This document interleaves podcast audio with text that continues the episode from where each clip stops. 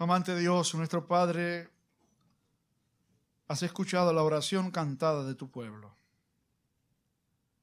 Decíamos en ella, muestra a Cristo. Nos acercamos a tu palabra, la cual ya ha sido cantada, ahora leída y expuesta.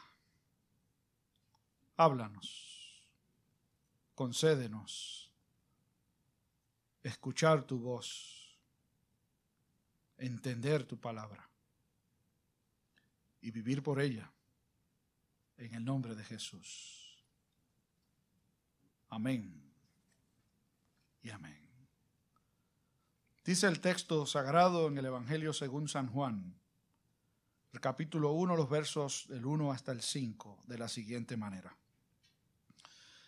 En el principio era el verbo, y el verbo era con Dios, y el verbo era Dios. Este era en el principio con Dios. Todas las cosas por Él fueron hechas, y sin Él nada de lo que ha sido hecho fue hecho. En Él estaba la vida y la vida era la luz de los hombres. La luz en las tinieblas resplandece y las tinieblas no prevalecieron contra ella. Amén. Esta es palabra de Dios. En nuestra casa tenemos una palma real. Desde hace un buen tiempo, una palma real es un tipo de palma que crece muy alto crece muy fuerte también. Un amigo nuestro, agrónomo, se me acercó para decirme, Juan Ramón, no estaría mal que trates de eliminar esa palma. Y yo le pregunté por qué. Bueno, hay varias razones. Una de ellas es que suelen atraer bastante los relámpagos. Y la otra es que las pencas de esta palma son muy grandes si se cae una de ellas, como suele suceder cada cierto tiempo, las va mudando y hay alguno de ustedes por allí cerca u otra persona, esa penca cae sobre cualquiera y le puede dar un mal golpe. El asunto es que cuando él me lo dice, la palma ya estaba muy grande. Así que no encontraba forma de poder cortarla. María, el huracán, pasó y la espeluzó. Apenas tenía algunas ramas, pero todas maltrechas. Y yo dije, esta es la oportunidad entonces para cortarla. Así que conseguí una sierra eh, manual extensa y desde el techo de la casa acerré lo que quedaba del, del tope de la palma y la logré tumbar. Sin embargo, ¿cuál no sería mi sorpresa? Que a las semanas comenzó a echar ramas nuevas y allí está tan fuerte y vigorosa, o quizás más fuerte y vigorosa que antes. ¿Cuál fue el problema? Yo no soy agrónomo, no soy agricultor, no sé mucho de esas cosas, pero uno aprende.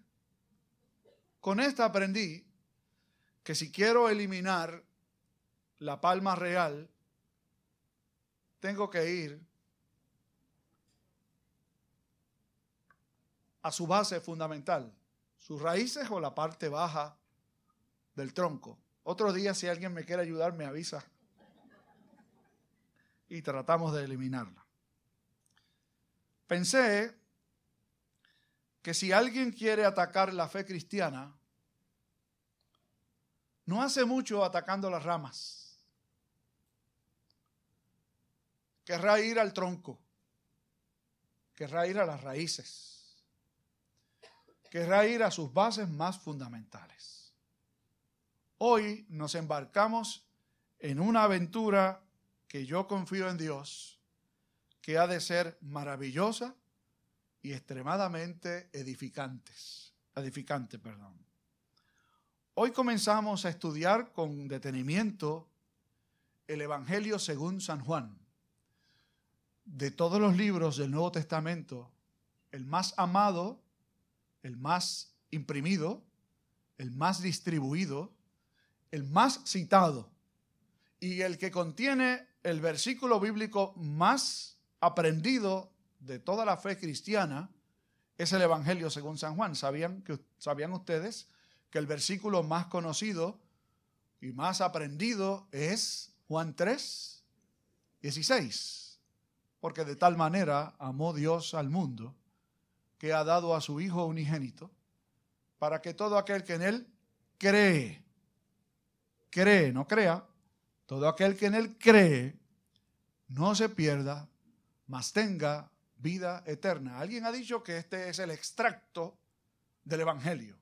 Allí de una manera clara, pero a la vez comprimida, uno puede encontrar cuál es el propósito por el cual Jesús fue enviado al mundo. Pues el Evangelio según San Juan es el más amado de la fe cristiana, pero también es el más atacado de los enemigos de la fe cristiana. ¿Y por qué será que es tanto el más amado como el más atacado, como pasa siempre? Las personas más amadas muy probablemente también sean las más odiadas por lo que contienen, por lo que dice, que para algunos es como una miel sabrosa, como la que destila del panal, y para otros el mismo libro puede ser como la hiel, extremadamente amarga y antipática. Hoy, les repito, nos embarcamos en esta maravillosa experiencia de mirar juntos el Evangelio según San Juan.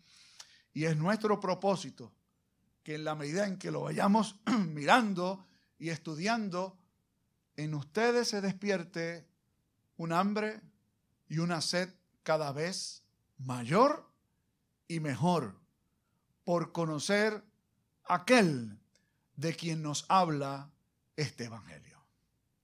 Distinto a los otros tres Evangelios, todos inspirados por Dios, pero este distinto por varias razones, Juan escribe unos 20 años después de que los tres primeros Evangelios, Marcos, Mateo y Lucas, fueran escritos. Juan responde a unas necesidades distintas a las que había en los tiempos en los que los primeros tres evangelios fueron escritos. Juan tiene una intención distinta, por lo tanto, siendo la necesidad distinta e inspirado por Dios, se encarga, como dicen nuestros hermanos cubanos, de ponerle la tapa al pomo, o como decimos nosotros, de ponerle la cherry al sunday, es como para poner el punto final con respecto a las historias de Jesús narradas en los evangelios.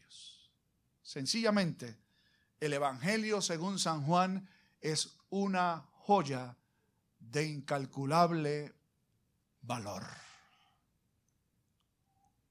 Los primeros 18 versículos del primer capítulo del Evangelio según San Juan se conocen como el prólogo del Evangelio. Y un prólogo no es otra cosa que una forma de introducción a lo que se va a exponer en el resto del libro. Si uno se enfoca bien en esos primeros 18 versículos, encontrará de una forma maravillosa una guía sobre lo que Juan nos va a decir con respecto a aquel de quien él nos va a hablar.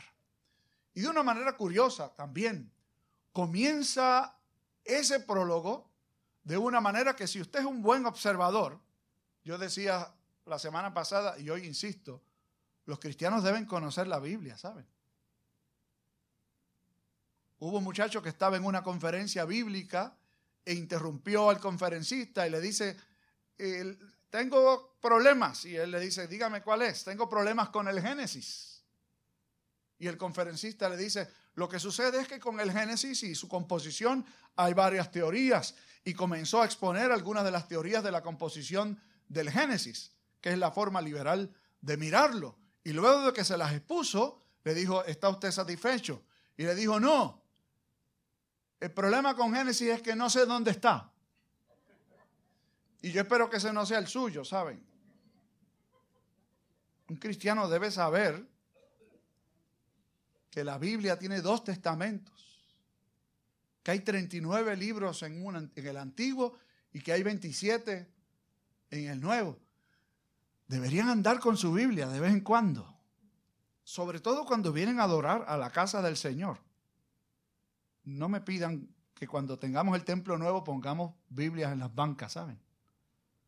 Usted debería andar con la palabra del Señor. Cuando va a ser leída, pero ese, sermón, ese es tema para otro sermón, otro día.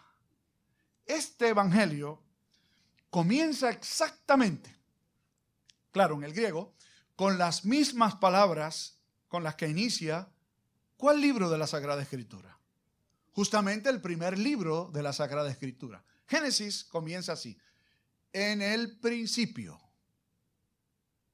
Y luego continúa, ¿no? Con el resto de la narrativa. Creó Dios los cielos y la tierra, la tierra estaba desordenada y vacía y por allí continúa. Juan usa exactamente las mismas palabras al comienzo.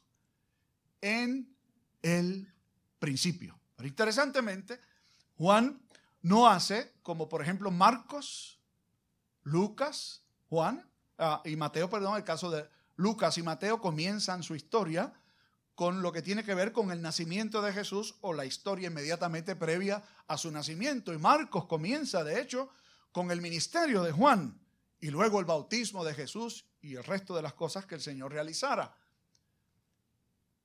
Juan comienza la historia de Cristo desde antes de esas cosas, no con José y María. Juan nos dice que en el principio es decir, antes de que todas las cosas que han sido hechas fueran hechas. En el principio era el logos en griego, en español se traduce el verbo, la acción de Dios, es el logos.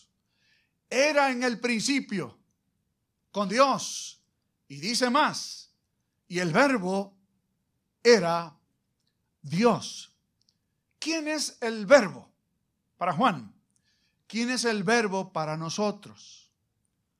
Juan se refiere al que es la raíz, el principio y el centro de toda la historia bíblica.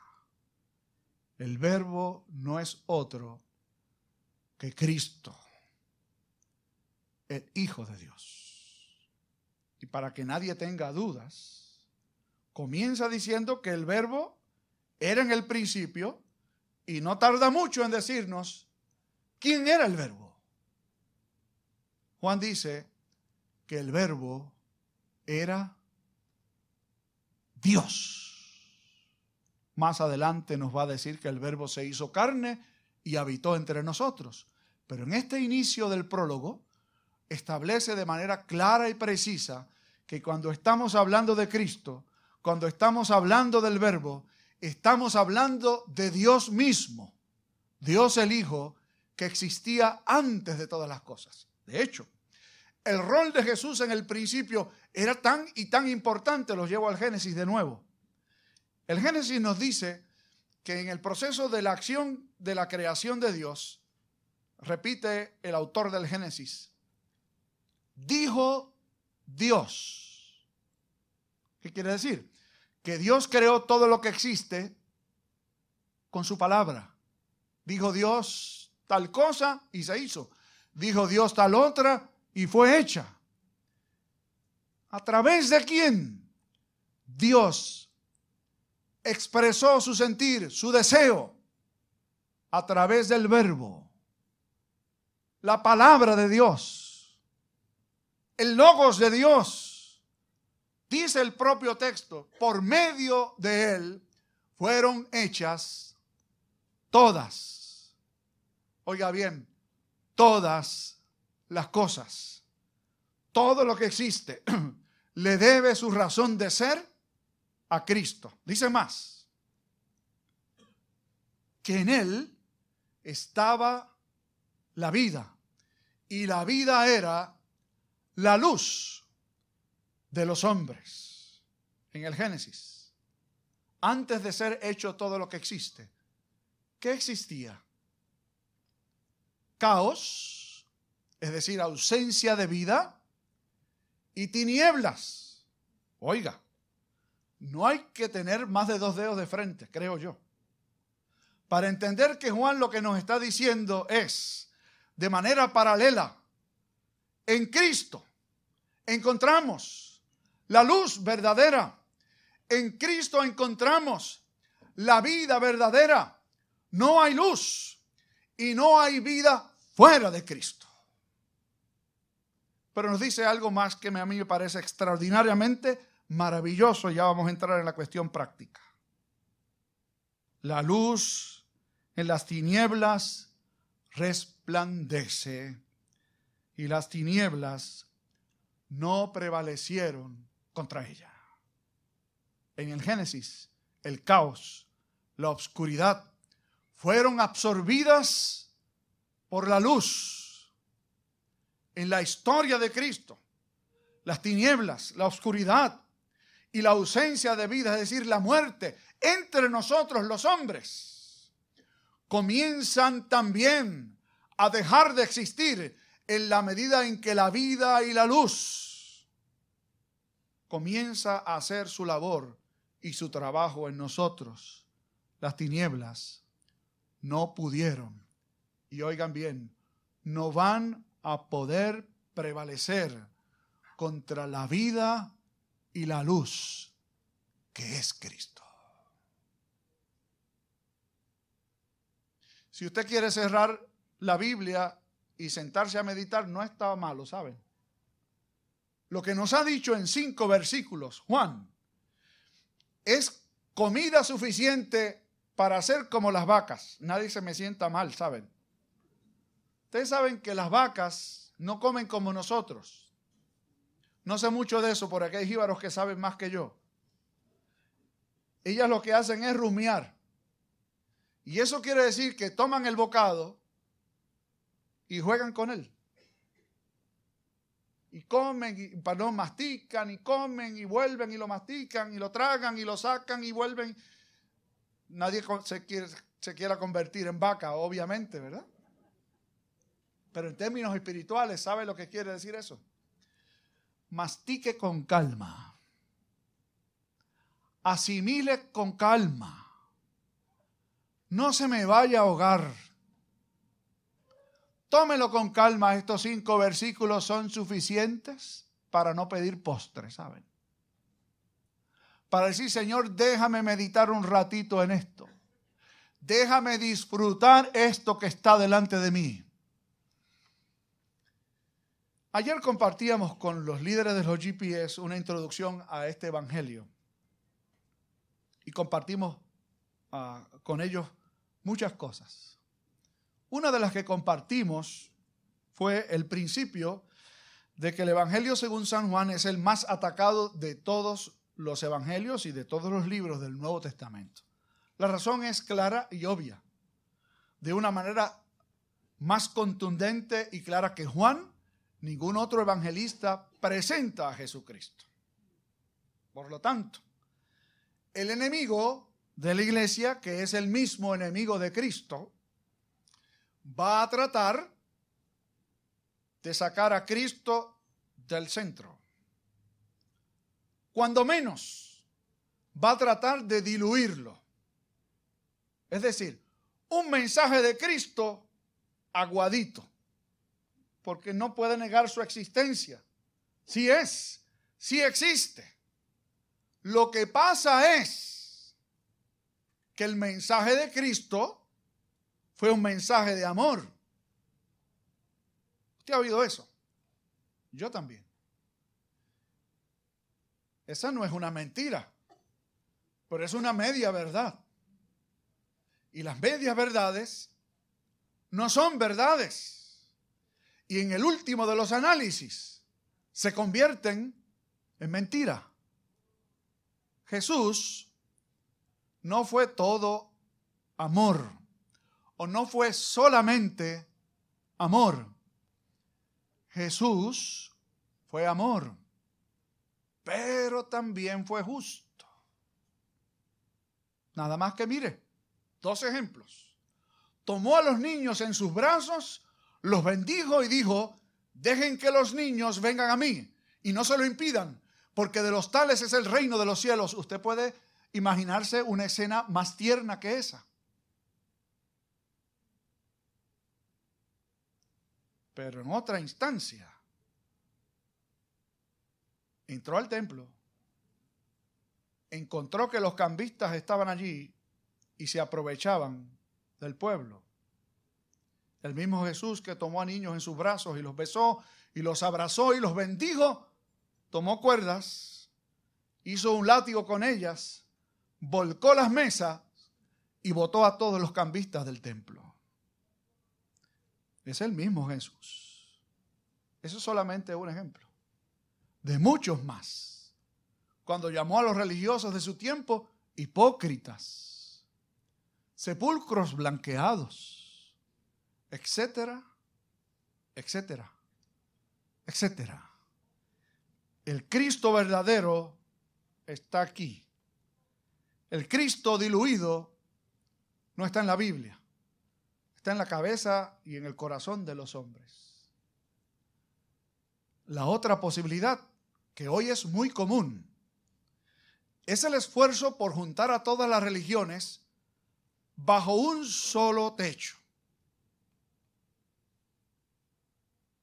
¿Qué hay que hacer para meter a la fe cristiana junto con el judaísmo, el islam y las demás religiones del mundo? ¿Sabe usted qué es lo único que hay que hacer? Sacar a Cristo. y allí todos son hermanos, y allí todos le hablan al mismo Dios, y allí todos se aman mutuamente, ¿y qué van a hacer con Cristo? O más bien, ¿qué han hecho con Cristo? Han cometido un grave pecado. A mí me gustó mucho lo que pasó con los chicos hace un rato aquí. Ustedes podían ver las caras de esos niños cuando se les planteó la posibilidad de sacar a Cristo de la Biblia, la carita de, Pablito era, era un testimonio. Es como, ¿qué, qué, qué? ¿Que van a sacar a Cristo? Pues eso es lo que están haciendo con nuestros muchachos, eso es lo que están haciendo con ustedes o pretenden hacer con ustedes, y es lo que están pretendiendo hacer con la iglesia del Señor en el mundo entero mucho ojo, mucho cuidado. Cristo es el origen y el centro de toda la historia bíblica y tiene que ser el origen y el centro de tu vida y la mía. Que así nos ayude Dios. Amén. Padre, infinitas gracias por Cristo, el origen, el centro, de todo lo que ha revelado.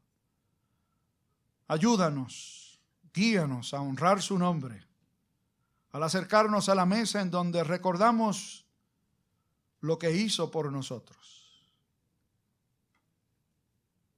Gracias por este privilegio que nos das como pueblo tuyo. Ayúdanos a mantener nuestros ojos abiertos, nuestros oídos atentos y a no permitir bajo concepto alguno que la fe que nos ha sido dejada sea diluida o sustituida por otra. En el nombre precioso de tu Hijo Jesucristo, el Verbo, que así sea. Amén y amén.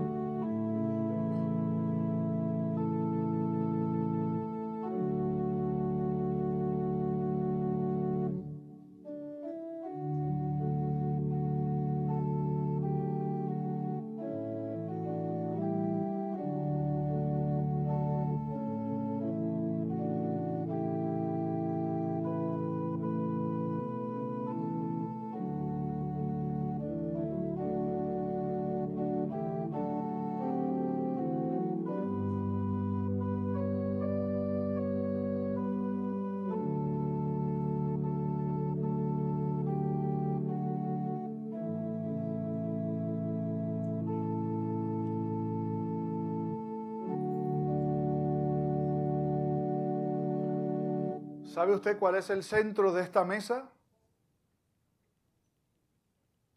Cristo. ¿Sabe usted a quién honramos en esta mesa? A Cristo. ¿Sabe usted quién nos invitó a participar de esta mesa? ¿Quién instituyó esta mesa? ¿A quién anunciamos hasta que Él venga? Yo creo que no hay que darle mucha vuelta. Cristo es y tiene que seguir siendo el centro, la razón de ser de cada gestión que la iglesia hace. En esta mesa recordamos lo que hizo por nosotros y anunciamos lo que Él hará por nosotros cuando vuelva. La noche en que el Señor fue entregado, tomó pan y tomó la copa y los apartó para el uso santo de la iglesia por medio de la oración, como hacemos aquí. Bondadoso Dios y Padre, este pan que partimos y esta copa que vertimos, pedimos que se convierta espiritualmente en nosotros al participar de estos elementos, en alimento del cielo. Nútrenos, Señor. Concédenos tu gracia. Por Jesucristo lo pedimos. Amén. La noche en que el Señor fue entregado, tomó el pan y lo partió y lo sirvió a sus discípulos diciendo, tomad, comed. Esto es mi cuerpo que por vosotros es partido. Comed de él de memoria mía.